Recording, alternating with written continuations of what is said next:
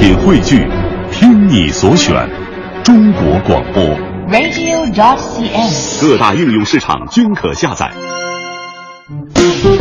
心中有节奏，耳边有远方，真的不需要每个人都懂。那些气味相投的人自然会明白。生活就该有韵律，有温度，有腔调，有感觉。京城文艺范儿，北京青年的文艺生活手册。文艺生活手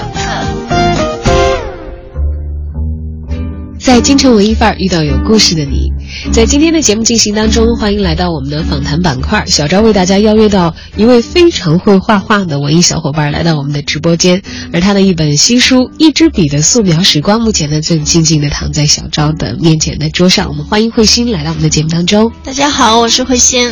啊，慧心，描绘的慧，心灵的心。对。呃，一下子就会让人联想到非常非常美好的内容，用笔来直抒心意。而他心中的美好世界，如果你见过慧心的画的话，我相信你也会像小昭一样，非常非常的容易被他笔下的东西所打动。一支笔的素描时光的封面上是一只小老鼠在 亲吻一只很是松鼠萌萌的猫咪，是松鼠，是松鼠。哎，怎么会想到把这样的一个内容安排到自己的这本素描时光的封面上的？呃，这个是就是当时。在做这本书的时候，做这个书之前，然后这个编辑，嗯、呃，他想做一个比较轻松的，然后让大家能够容易上手的一本素描书啊。他发了我这样一个案例，就是一个图片的案例，嗯，然后就是我觉得我是特别喜欢动物的，所以我很乐意去描绘这些特别可爱的生灵，所以我就把这张。其实这张是最开始画的一张，然后把它画完了发过去，然后编辑啊，还有大家都觉得还不错，然后最后这本书画完了以后，就把它放在封面了。一支笔的素描时光上头有一句短小的话，说你也可以画素描，只要照着画就 OK。然后打开这本书，你会翻到哇，好可爱的猫猫，还有这个小鸟。一些饰品，还有小朋友等等等等，但是你再接着往下翻，你会发现这些我们觉得如果没有这个绘画基础的朋友，觉得有一点难以完成的作品，其实没有那么的难，因为打开这本书其实是在教大家怎么样完成一个素描。对，是的，从一个非常基本的步骤到它完成以后的样子，呃，这本书其实会不会是基本上是嗯面向那些绘画的入门的朋友们而特别支持的？是的，是的。因为我这里面就是它分几个单元，然后几个单元设计了从简单到复杂，有不同的这个程度，你可以选择。所以一开始的可能就是相对简单一点，但是就是这个书上面是临摹的一些步骤啊。但是我觉得画画这件事儿呢，应该是特别轻松、特别快乐的一件事儿。嗯。如果说你没有基础的话啊，当然是临摹一下最好。就一开始先感觉一下，然后如果你感觉到嗯三张四张以后，你觉得有一点感觉了，你就可以开始画自己身边的东西。我觉得自己身边的东西是你最亲切的、最想去表达的，你也最了解的，你一定画出来会特别的好。哇，要有一个写生的积极的心态的话，可能你的笔下的世界会更加的生动和丰富啊。呃，无论是看慧心笔下所描绘的这个素描的世界，还是听他刚才所讲的话，我觉得你都特别适合做一个喜欢绘画的人的一个老师，带他进入绘画的这样的一个世界。而现在慧心的职业呢，呃，既是插画师，好像也有老师这样的一个职业身份在。我还是挺享受那个教别人的这种成就感，然后还有带给别人特别美好的。我觉得画画真的是一个特别，嗯、呃，美好的能力。嗯、这个能力其实。我认为，因为我这本书的第一页前言也写了，就是每个人生来都是会画画的，只不过现在很多人就是，嗯，没有时间，然后呢，也不太相信自己有这个能力能把这个画画好。但是我觉得，想对每一个人说，既然你你会说话啊，你会走路，甚至你不会说话，然后你只要是有手能动，你就能画画。嗯，可能回想起来，在我们幼年的时候，大家都曾经是大画师。对，是的，不会去在意到底我们画的好不好，不会去在意到底有没有别人懂得我们画里的世界。大家看到幼儿园的小朋友，他们笔下的世界都是光怪陆离，充满了想象，天马行空的。但是可能随着我们年龄渐长，我们渐渐的会说：“哎呀，我完全不会画。”哎呀，我画的不好，而那一颗曾经毫无顾忌可以拿起画笔挥就一个世界的心，好像也渐渐的消失，离我们远去了。是的，就是因为我也是，就是孩子现在是特别小嘛，现在是三岁多，我也是，嗯，这本书是生了孩子以后做的，所以你看我第一页画的那个小宝宝，嗯就是我看他在涂鸦，就是一种真的是本能，然后我突然想起来，我小时候也是这样的，每个人小的时候都是这样的，就是你你真的会去找一个能画的东西，在你能觉得能画的地方，你就会随便去画，但是你的那种快乐。是由心而发的那种快乐，嗯、咱们现在可能就是很多事情一烦躁啊，或者说很多的压力一给到自己，所以这个这个享受和本能可能就被压抑了，需要挖掘一下。嗯，不知道慧心的童年时光是怎么度过的？你的那个想要绘画的童心是一直从来没有受到过压抑，然后逐渐的接受培养，走上了职业绘画师的道路的吗？啊、应该是的，我还挺幸福的，我觉得很幸运。就是我小的时候，嗯、压抑的话应该不算压抑，只不过有，呃，我小的时候在墙上，在我家，呃，我妈妈刚把墙，家家里的墙刚刷完白漆，然后我就拿，因为我爸爸也画画的，拿我爸爸的那个炭笔，就把我们家的墙画了，我能够到的地方全画上小草了，然后我妈回来就。揍了我一个，然后，然后那个，但是我爸爸当时的看法是不一样，说，哎，你看他画的多好啊，你看他每一个小草画的多好。然后之后呢，就是我就是很主动的想去画画，嗯、没有人压抑我，所以我觉得还是还是不错的，我还是挺幸运的。嗯，爸爸也是从事美术工作的。对他就是年轻的时候，他也是画画，他喜欢画画，他画油画。我小的时候，他就抱着我在画油画，嗯，就是这样。有一个能够在早期理解自己创作的，可能那种非常原始的一个冲动的人，而且并被，并且以父亲的身份对这份非常真挚的童趣和这个真切的愿望加以保护，是一件非常幸运的事情。，我觉得我很幸运。嗯但是我觉得应该在很小的时候，你涂鸦的话，嗯，父母应该不会很去压制哈，因为它也是你一个天性的东西。应该尤尤其现在的父母也都是特别的，甚至是带孩子去上一些早教课呀，挖掘他这方面的能力。嗯，我觉得就是咱们现在，我主要是想针对咱们现在的这些成年人啊，刚才跟咱们主持人之前也聊了，我觉得，嗯，这是一件特别美好的事儿，我愿意，呃，带着大家，就因为我微博上也会有一些活动嘛，带着大家一起体验这种绘画的美好，让你找到在你内心最深处你的本能的这种快乐。一步一步走过昨天，我的孩子气，我的孩子气给我勇气。每天每天电视里贩卖新的玩具，我的玩具是我的秘密。自从那一天起。我自己做决定。自从那一天起，不轻易接受谁的邀请。自从那一天起，听我说的道理。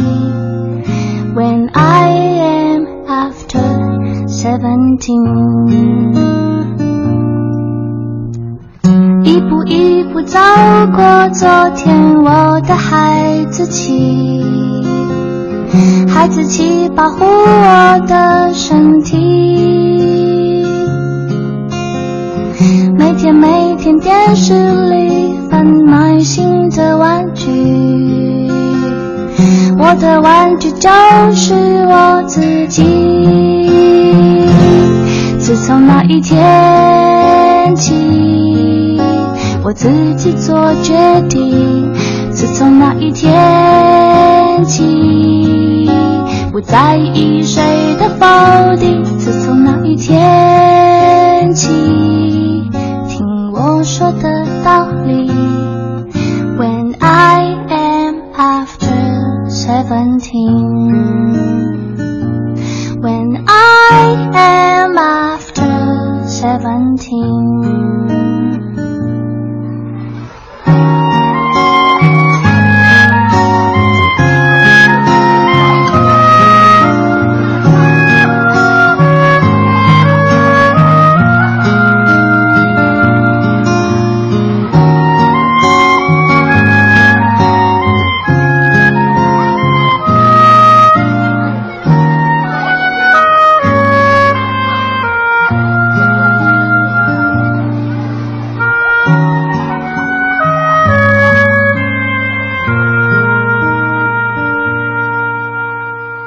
慧心从这个喜欢画画的一个孩子，到变成这个职业的插画师和美术的教育者，这中间的道路走了多长？是一个怎样的故事和旅程？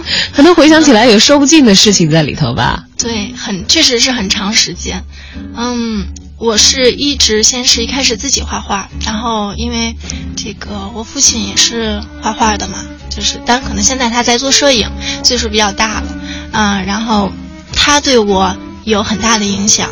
然后之后我在考学的时候，上初中的时候就已经是专业学校，嗯，就是顾美附中，考上以后就是三年的美术专业的学习，嗯，高中也是本校。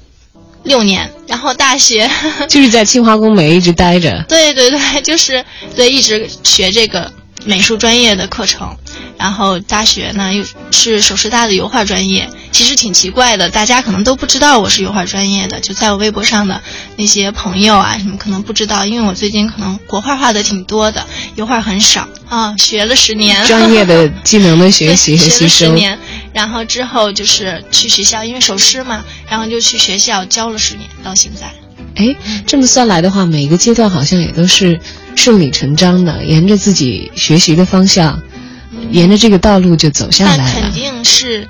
可能现在听着啊挺顺利的，挺顺利的，但是肯定会有一些呃，因为这个东西画画，咱们大家都知道，任何一个专业，如果你想继续把它画下去，肯定需要一个坚持的东西。嗯。但是这个这个坚持呢，你在中间会遇到一些困难。当遇到这些困难的时候，你怎么去处理？然后怎么去嗯？经过它，经历它，把它冲破，其实这也是咱们，你好像也是，对我画室待过是吧？对对，也是学习过美术的美术艺术专业生。嗯，对，然后你应该能理解这种，它是它这个这个进步和成就感，有的时候真的会受打击。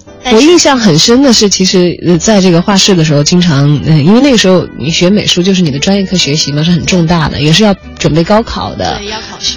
啊，每天会有老师来这个纠正你哪一些作业，你的问题出在哪儿？你下一次再出现的时候，啊，你再有作品的时候，不要出现这样的问题。还有哪些就可以让你的卷子在高考当中得高分等等啊？我觉得技术层面的这些都是小事情。那是我们高中的时候在画室，就大家普遍焦虑的是什么？是报专业，因为可能从外行的学生来说，觉得哎呀，你们美术生呢，不就都是考这个美院或者是美术相关专业吗？但其实里面有很多个方向。我就记得当时我们画室这个，嗯，成绩最好的一个女生，她就一直想考清华工美，但是呢，她好像这个错过了提前的寄卷子过去。然后他如果要考，他可能第二年报考。他想想，那算了。然后，然后，其实当时我们老师有跟我们讲，我们还一头雾水，说你要考四川美院吗？那你这样的话，你的画风大概往这个这个套路去，因为它有一些应试的一些技巧，各个学校好像喜欢的这个风格，对对对，是不一样的。那么，如果你要考中央美院的话，那你先练一练 这个这个路子的东西，然后提交一些怎样的作品过去啊？当时其实我们有点一头雾水，但大家都知道选专业这个事情很愁，非常的愁。也最大的一个界别就是说，走纯艺术道路，还是设计？哎，还是设计的道路。那么设计可能有一些专业呢，呃，它的就业会非常好，像什么建筑设计啊，什么商业的一些一些内容，它好像就规划了你以后进入的这个职业的行当，哎，是可以能够看到这个职业有稳定的薪酬回报的。你做得好的话，可能会赚的钱还多一点啊。辛苦另说，纯艺术专业呢？别看那个时候我们画室成绩最好的同学，好像从小就开始拿各种国际的大奖啊。但是老师说我还是不建议你，因为她是女孩嘛，说不建议你们女孩走这个纯艺术的道路。而当时其实，呃，要说的话，慧心是一直从这个附中开始就接受专业的这个美术训练。对，你的同学们当中应该也有很多不一样的选择。对，现在大部分的同学都是在在公司做设计，然后。嗯，做什么样的设计的都有，现在还坚持下来有时间在画画的特别特别的少，非常少，可能就两三个吧。你选油画专业，其实我走的是纯艺术那条路的。当时为什么选择首师大？就是那个一个是当时我们的整个的学校可以报考的学校，就是首师还有中央美院有这个油画专业，然后呢，中央美院又和我另外一个。学校这个时间冲了，就因为专业课，它这个校考的时间是冲的。然后我当时报考了，就是参加专业加试十一个学校，所以基本都满了，然后就只能选一个。然后中央美院呢，我之前去那儿去学习过，那个时候还没有和清华合并。嗯啊，那个之前我去过，哎，我我这人其实挺奇怪的，我特别特别重视环境，可能出去吃饭呀，然后我对吃可能还不是特在意，但是就是环境对我来说特重要。然后或者说我特别喜欢啊、自然的、舒服的。我去首师的考试的时候，我觉得啊这个学校我感觉特别有历史，然后那个宿舍的。那个楼的墙上面都是攀爬的很多的植物，很多的树都是特别古老的。我觉得这种感觉特别好，我特别我是特感情感感性的这样一种人，所以然后我去清华呢，就是学校那个时候很小，呃，清华清华工美当时还叫中央工艺美术学院啊，对那个时候在大北洋 CBD 的一角，一个小小的 那个是的是的。院子，啊、那个时候还是那样的，所以我觉得啊、感觉不是很好。你 说这地儿太小了，但其实他当时声誉是很好的。对，声誉是声誉是很好的，啊，我也考了那个清华美院附中，我我考了，考的是第二十一名，我觉得还不错了啊我当时报的是最火的那个装潢专业，当时最火。然后之前想报服装来的，其实我我这个人也也挺能变的 因为我当时就是咱们上高中的时候都喜欢看漫画嘛，嗯所以就是画漫画也特别多，所以呃觉得画服装效果图啊，我觉得画的都挺好的。然后当时也找老师做的辅导，我觉得还都不错啊，感觉都挺好。然后知道什么时候我改变就这个看法，我说得不行，我要报装潢，是因为我看他们画那个打版图。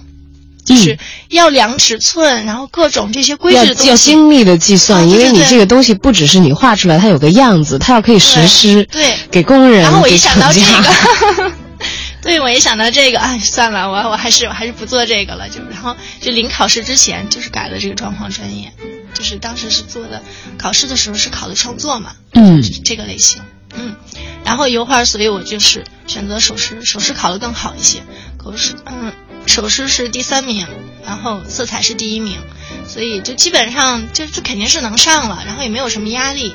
然后我上高中时的老师也对我有很大影响，我觉得美术老师真好啊，就是这种感觉，嗯，和大家一起画画画，我觉得，哎，这以后的工作也很舒服啊，然后还能有自己的时间，关键是有寒暑假，有自己的时间能去做自己想做的事情，我觉得特别好，所以我特别想当老师。哎想想就很美妙啊！能够学习纯艺术专业，走艺术的道路，但是并不一定要成名成腕儿。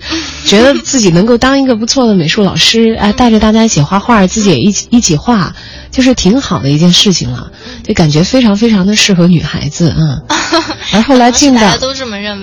嗯，然后而后来进到专业开开始这个大学阶段的这个首师大的油画学习的时候，其实离这个想法是往前迈进了一步。后来发现学的东西，因为我觉得首师大应该毕竟它有这个师范的内容要教学吧。对，它会有这个心理学呀、教育心理学呀，还有其他的一些专业都得学，这必修的这些课。哎呦，我觉得太适合女孩子了。我忽然很羡慕你的宝宝，你知道吗？你的学生可能也是让人羡慕的一个群体。但我觉得有这样的一个妈妈的孩子的话，实在是太幸福的一件事情。我觉得画画吧，最重要的是在于心情，嗯，在于你画画时候的这种感受。其实我在上美术专业的时候，上高中的时候，其实我还挺郁闷的，嗯，为什么挺郁闷？就是我的画吧，嗯，是就形什么的这些肯定不用说了，就是特别清淡。我这个人可能也有点清淡，你看我这样子就是有点给人感觉舒舒服服、干干净净的，嗯。所以我的画就是属于那种很高调的那种，就是呃，我说的这个高调不是那种高调啊，就是呃很亮一些，暗的暗的颜色少一些，就是亮色彩的亮对对对，那种那种亮，清很清很亮的这种。但是当时老师就说啊，你必须要把重的地方加重，黑白灰一定要拉拉开，然后怎样怎样怎样，这考试才讲讲。然后我就心情特别郁闷，然后我就写日记。其实我觉得画画的学生啊，就是美术生，呃，或者说比较呃有自己内心的想法的小伙伴，都喜欢写日记。我就在日记里就写，我说什么时候才能画自己喜欢的画？我什么时候做才能做自己？就是很郁闷的那种。但是就是你要考学没有办法，就只能调整自己。然后，但是到了大学真的是很自由，就确实是你可以画自己想想画的东西了。因为基础技能都已经不成其为问题了，更多的是培养你的内心，让他成为一个成熟的创作者，去捕捉更多的东西，再让很多的东西通过你的画笔在外化出来。那到踏出校门的时候，其实可能对于很多小伙伴来说，又是一个焦虑的过程，因为大家要面临就业和找工作了。而那个时候，其实放在你面前的选择也有很多，因为很多人可能会跨专业去选择。别看我有一些同学，可能他们的这个校友之类的学纯艺术出身的，也有很多人没有搞纯艺术，也要么走上设计之路，甚至完全抛弃这个行业去其他的领域闯荡、创业的也都有。但是你是沿着自己的这个学习的内容一步一步往前走的。那么到了毕业的时候，是从事了什么样的工作？嗯，我是这样。其实我上了大学以后，我就是渴望自己去，嗯，做做兼职。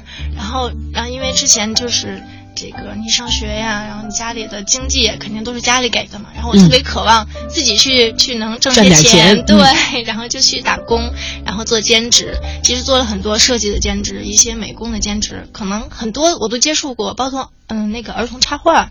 其实之前有画过那个儿童插画的书，是水彩的，然后这都是在大学的时候做的。然后我觉得啊，就是决定你现在做什么，你做设计也好，做老师也好，或者你做其他的专业，可能跟美术没有关系的这个专业职业啊也好，就是最重要的一点就是内心，就是你想不想画画。我是那种真的是，就是过几天不画画，我我真的会难受。抓心挠肝的。对，真的会不舒服，就是就是感觉很上瘾，我必须要画，甭管画什么吧，就是我可能爱好也广泛一些，大家要是看我的微博也能看到，啊，微博都知道吧？嗯对，微博是 慧心之人。对，慧心之人，嗯，你能查到我。就是我可能画的东西也比较杂，可能和其他的这些嗯比较专一的 这个水彩画师也好，或者说这个专门嗯、做这个纯艺术的油画家也好，我是偏向于比较生活的，嗯嗯，我我表现的东西都是自己平时周围我养的花啊，然后嗯我我养的宠物啊，然后还有我的孩子啊，然后周围就是我感兴趣的一些东西，我的旅行啊，就都是这些东西，所以我觉得就是你你画不画画画这个事情是跟你的内心有关系的，内心想去去这样美好的生活，去这样体验一下这个绘画，你你一定可以的。就嗯现在大家可能就是之前没有一个引路人，就是可能每天就是这样工作，然后很忙，然后就有时间就赶紧休息吧，就很累了。但实际上你要是尝试一下，嗯、拿出半个小时每天啊、或者说你一周你拿出半个小时的时间，然后你画一画，涂一张小画儿，嗯，你就想想你咱们上学的时候压力其实很大的。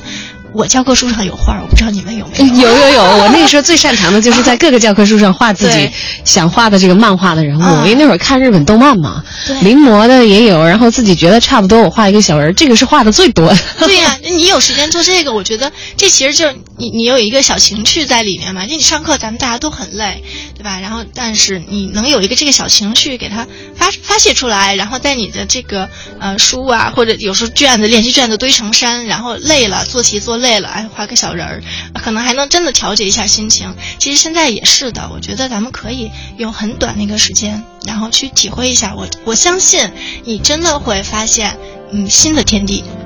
乌黑的发尾盘成一个圈，缠绕所有对你的眷恋。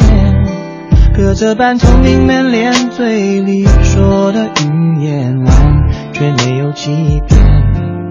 屋顶灰色瓦片，安静的画面，灯火是你美丽那张脸。终于找到所有流浪的。心中有节奏，耳边有远方，真的不需要每个人都懂。那些气味相投的人自然会明白。生活就该有韵律，有温度。有腔调，有感觉。京城文艺范儿，北京青年的文艺生活手册。文艺生活手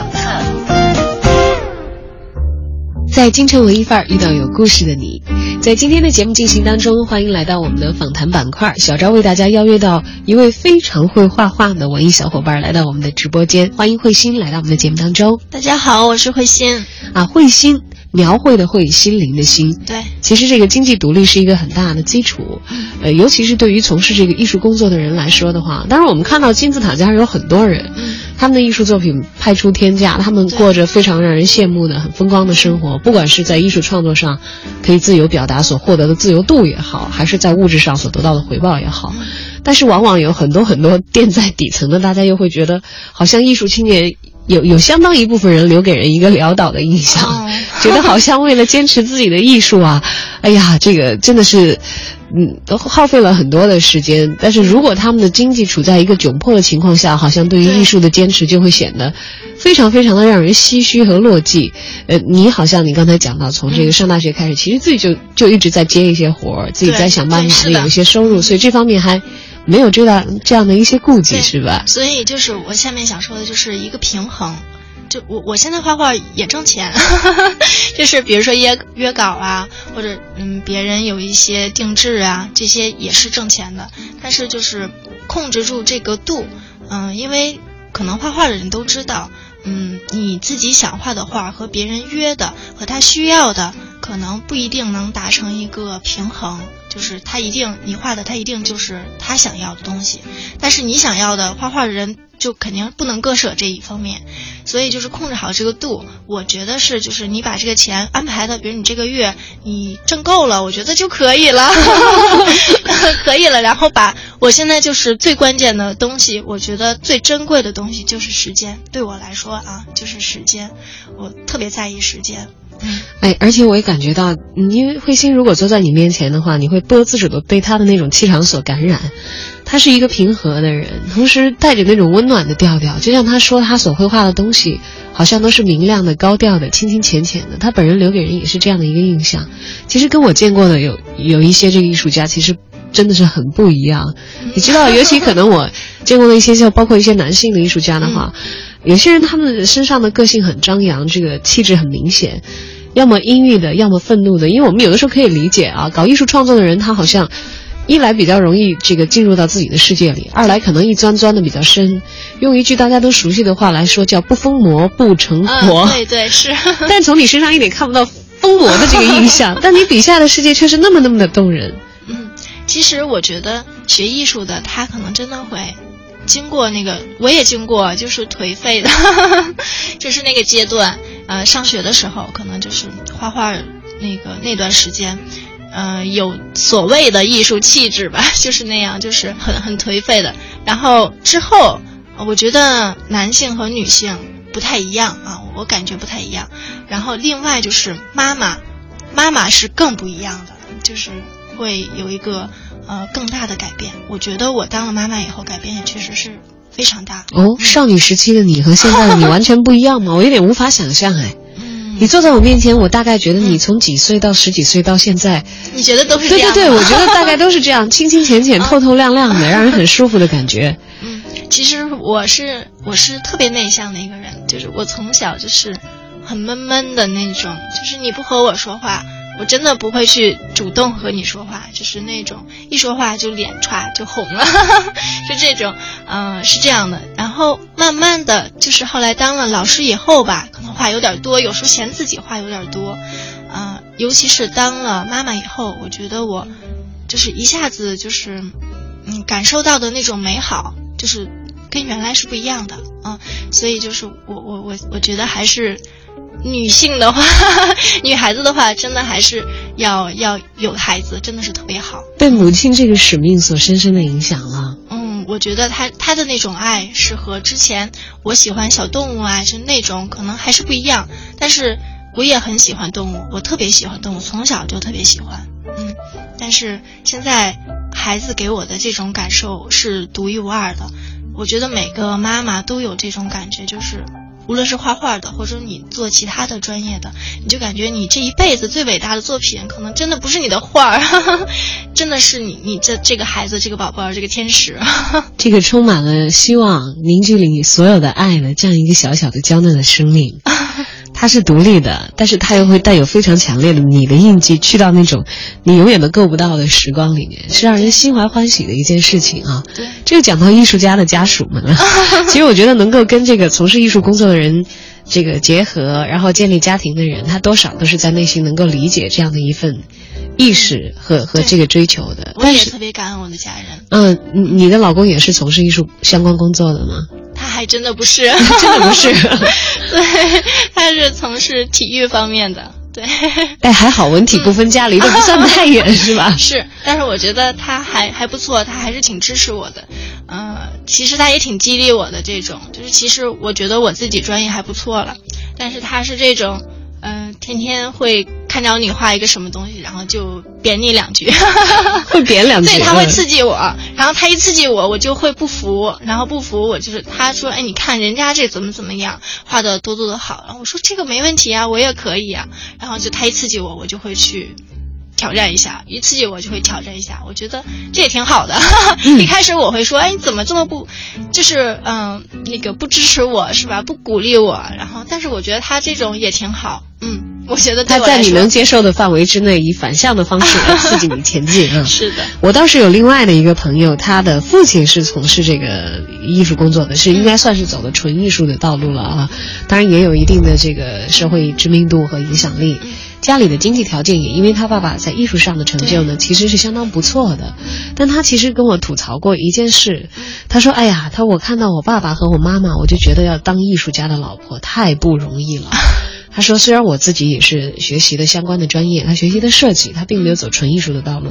他说，我就毅然决然的，我当初就没有选择走纯艺术道路。他说，而且我发誓不找艺术家，对 对，因为可能那个属于艺术家自己的那一个世界，他比较要自我，嗯确实是会比较自我。他就给我描述了一个场景，他说：“我说啊，会会这样吗？因为我觉得其实我们的工作当中可能也会接触到很多的这个艺术家啊。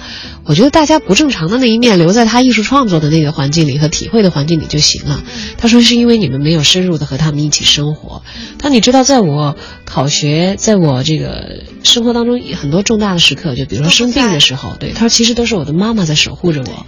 他说等我一周之后进到我父亲的画室的时候。”你就看见一个胡子拉碴、头发乱兮兮的一个男人，可能他已经在他那个世界里已经都已经着了魔了。他说：“你知道，嗯，拉开门，满地的碎纸，就是他他父亲自己撕毁的这个手稿，对，自己不满意的。他一个人抓狂到说，简直，我们就觉得，哎，他 是是这样的一种状况啊。对是，哎但其实是这样，就是那个我我爸爸他年轻时不是也画画嘛？那个时候他画油画，他没有到你说的这种疯魔的程度，但是确实是我妈说他一辈子。为什么？就是在生我的那一天，生我那一天他就不在，就那几天他都不在，他去写生了。就是，然后我妈就是很痛苦，因为就生我的时候最需要特别一个家庭特别需要家里的人在，嗯。对，然后就我爸就没在，然后就就走了，写生去了。然后等我妈生完了，然后他才来，也挺着急的。然后人家不让进，推开护护士，然后就冲进来了。然后就是我就想说的，其实是这样的，就是画画的人他可能会在某些方面相对于自我一点儿，可能就是其他的人要理解一些，就是这样。嗯但是我觉得我还好吧。对，我觉得你怎么能做到的？因为其实刚才那个朋友给我讲的，他这个案例可能稍微特殊一点啊，因为我相信成名成腕的人，他们可能牺牲的和付出的东西可能要更多。是的但其实我后来观察了一下，哎，普遍我身边就是伴侣是这个从事艺术行业工作的人的话，他们都会有这方面多多少少的吐槽，就包括他们可能已经接受这样是我的生活了，我 OK，我甘愿。但是你不可避免在遇到这样事情的时候，他是会有情绪的，会觉得好像你作为一个家庭成员啊，你很多时候会觉得你比较自私，因为你考虑到自己精神世界的事情太多的。但我看你完全没有这个趋向，怎么做到的？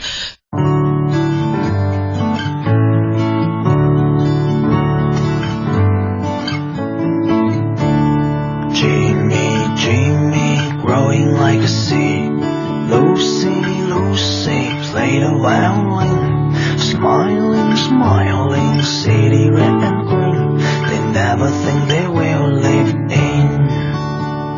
Timing, timing, time is like a freak. Faking, faking, what do you think pouring? Smiling, smiling.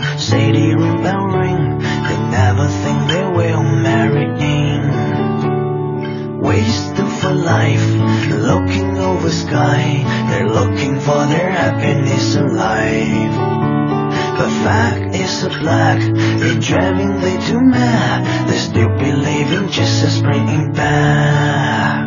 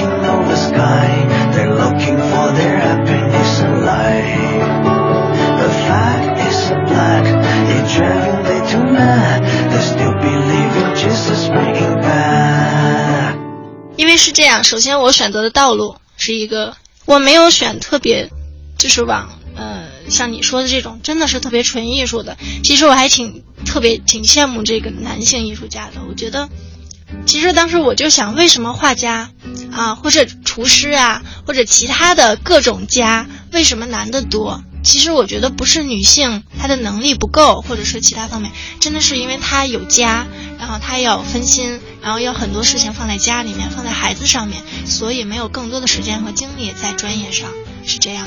然后我呢，我是特，其实我真的是很感恩了，就感恩我家里的人，比如我婆婆有的时候是帮我带孩子，挺支持我画画的，所以我真的特别感恩。然后我周末我的父母也过来帮我带带孩子，但是我我我特别重视孩子的教育，所以我每天孩子从幼儿园回来都是我，直到他睡觉以后让我再画画。就是其实很重视这个亲子的这一段时光，嗯对是的嗯你愿意以自己这个能够献给专业的时间挤占出来，因为有更重大的东西对于你来说我觉。得呃女性吧，可能这方面就是要平衡一下。嗯，而一个插画师也是一个非常美好的职业，在大家的臆想当中，因为我只能说是臆想，因为我并不了解插画师真正的生活和作息，觉得这是一个非常自由的职业，你可以随时的拿起笔，随时的放下，而所完成的东西是可以把很多的美好传递出去。而真正插画师工作起来的时候，会是怎样的状态？其实因为因为插画师他也是一个工作嘛，就就是他的工作会有约稿，就我一说约稿，你应该就明白了，是有最后实现的。对，你就应该明白这个事儿了。就是你，就是你平时想画自己的东西是另外一方面啊。其实我说这这个约稿完成了，你剩下时间真的就可以。如果你要不接下一个约稿的话，这段时间你还是挺舒服的，挺自由的。然后你就可以很轻轻松松的画一些自己想画的东西。但是如果说一旦这个约稿你接下来以后，它会有一个时间限制，你必须在这个时间限制内把这个完成。所以你就会看到很多插画师，他经常会发一些状态，就是 就是赶稿中，赶稿中，赶稿中，对，也是会这样的。其实什么工作都会这样，一旦是工作就会这样。嗯，而当这个绘画的部分脱离开工作，好，这回的这个约了稿，这本书完成了，收入落袋了，那么我就画一些我自己喜欢的，花花草草、虫鱼鸟兽，或者画画我亲爱的宝贝和我们旅行所见的一些风光，那就是纯一个心灵按摩的状态了，那个确啊实是。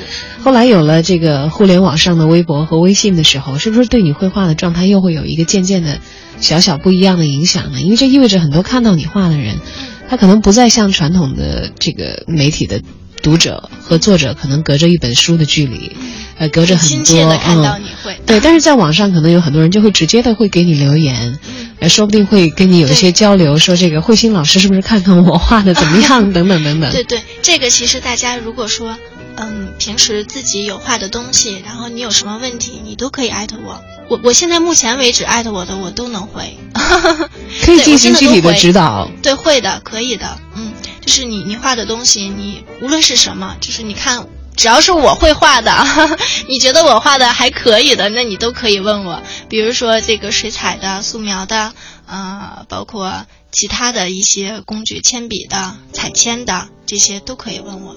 嗯，而你在这个画快乐的绘画的过程当中，应该也在实时的用这样的一种方式在记录着自己生活的内容吧？是的，是的。现在春暖花开了，有打算要去看一看、画一画的新东西必须得画，这 个必须得画。就是就是除了动物，还有植物，就是你你应该也能看到，从微博上也能看到，我也是特别喜欢植物。你看我画植物也特别多，我可能隔段时间我就会去买鲜花，其实我自己种的花也很多。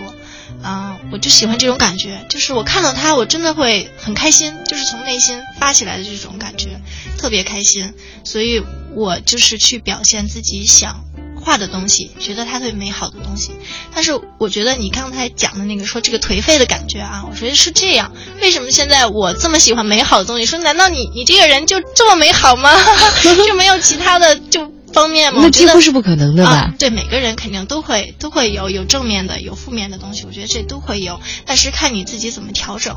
我是因为就是之前可能身体不太好，就是我这人特别怕压力，就是工作的时候，可能我就是想让他们就是考学能够考一个特别好的成绩，可能自己也特特纠结，对，然后特别的呃想想给他们一些帮助，所以呢就是压力特别大，然后就生病了。他是属于那种。植物神经似的，就心慌啊，气短啊，然后就觉得很难受，就觉得要死了，就是那种很很不舒服，然后可能真的是休假休了得有快一年，有一个间隔年，真的很夸张那段时间。我觉得人在最困难的时候，真的才能学会感恩，才能学会怎么样去发现美好的东西。我觉得是这样，就很多人，你你说的这些，可能有颓废。气质的艺术家，我觉得他可能就是在这方面的感受，我也许我也不了解人家，可能就是没像我这样特别深刻，嗯，所以我现在就是能发现身边的特别美好的东西会很多。一场大病之后，改观了自己对于事实和人生的看法，对，反而去在意那些细小但是坚实的东西，对，踏踏实实的，它的美可能不是那种。非常非常之大的，或者是有多么深刻的意义的，但是就那么一点点小小的美，其实能够给我们生命灌注的意义是非常非常其实我觉得画画，你画画也是啊，就每个人画画也是，没有必要非得去画一个，就说我必须要去旅游我才能画画，我必须要画一个大的场景我才可以画画。我觉得。不是这样的，就是你画一个小东西，你身边的小东西，比如说你每天都陪在你身边的，你你的身上的一个首饰，它天天陪着你的，或者你的一个本子，或者你的笔，你真的去尝试认真去在画纸上把它描绘出来的时候，对，其实你你心里的感觉，我觉得你可以去体会一下，感觉还是挺好的，我觉得，嗯，是一个自我疗愈的一个过程，是的。周围咱们的身边有很多这种东西，你可以去发现。可能平时就是没有注意它，你你你多去发现，然后找找身边的东西，你试一试。嗯，你其实可以很简单的就画几个线条，你能把它表现出来就可以，没有必要画的很完整。我画的很像，我觉得不要太纠结。我老师为什么我画的就不像啊？为什么我这个造型能力就这么差？我觉得如果你不考学的话，你你不要太在意这些，真的。嗯万物唯心造，而我们笔下的那个世界更是需要有一颗真实的、放开的心，且不要去管那些技巧的问题，因为不是人人都是艺术家。对对。但是我们却可以借由艺术所带给我们的这些神奇的能力，让我们变成一个。更加健康、内心更加宽广的人，对，是的，你真的会发现这一点。如果你开始画的话，开始动笔的，最重要的一点，如果自己零基础的话，从一支笔的素描时光开始，你的所有的分解步骤都有。当你觉得你可以得心应手的把这些小小的东西描绘的很生动的时候，哎，下一步你就可以把你的目光投向你身边的这些小小的东西了。嗯。去通过自己的笔寻找属于自己的那个美好又充满了奇幻和惊喜、充满了不确定的世界。好，今天非常感谢慧心来到我们的直播间，跟我们分享了一个小时。也欢迎以后有任何的活动或者是呃有新书的情况，都走进我们的节目，跟我们的文艺小伙伴们一起来分享。好的，好的，非常谢谢主持人，谢谢。嗯，也祝慧心接下来的一年可以顺利愉快。好的。穿过人潮汹涌，灯火阑珊，没有想过回头。一段又一段走不完的旅程，什么时候能走完？哦，我的梦代表什么？又是什么让我们不安？That's just 来寻找梦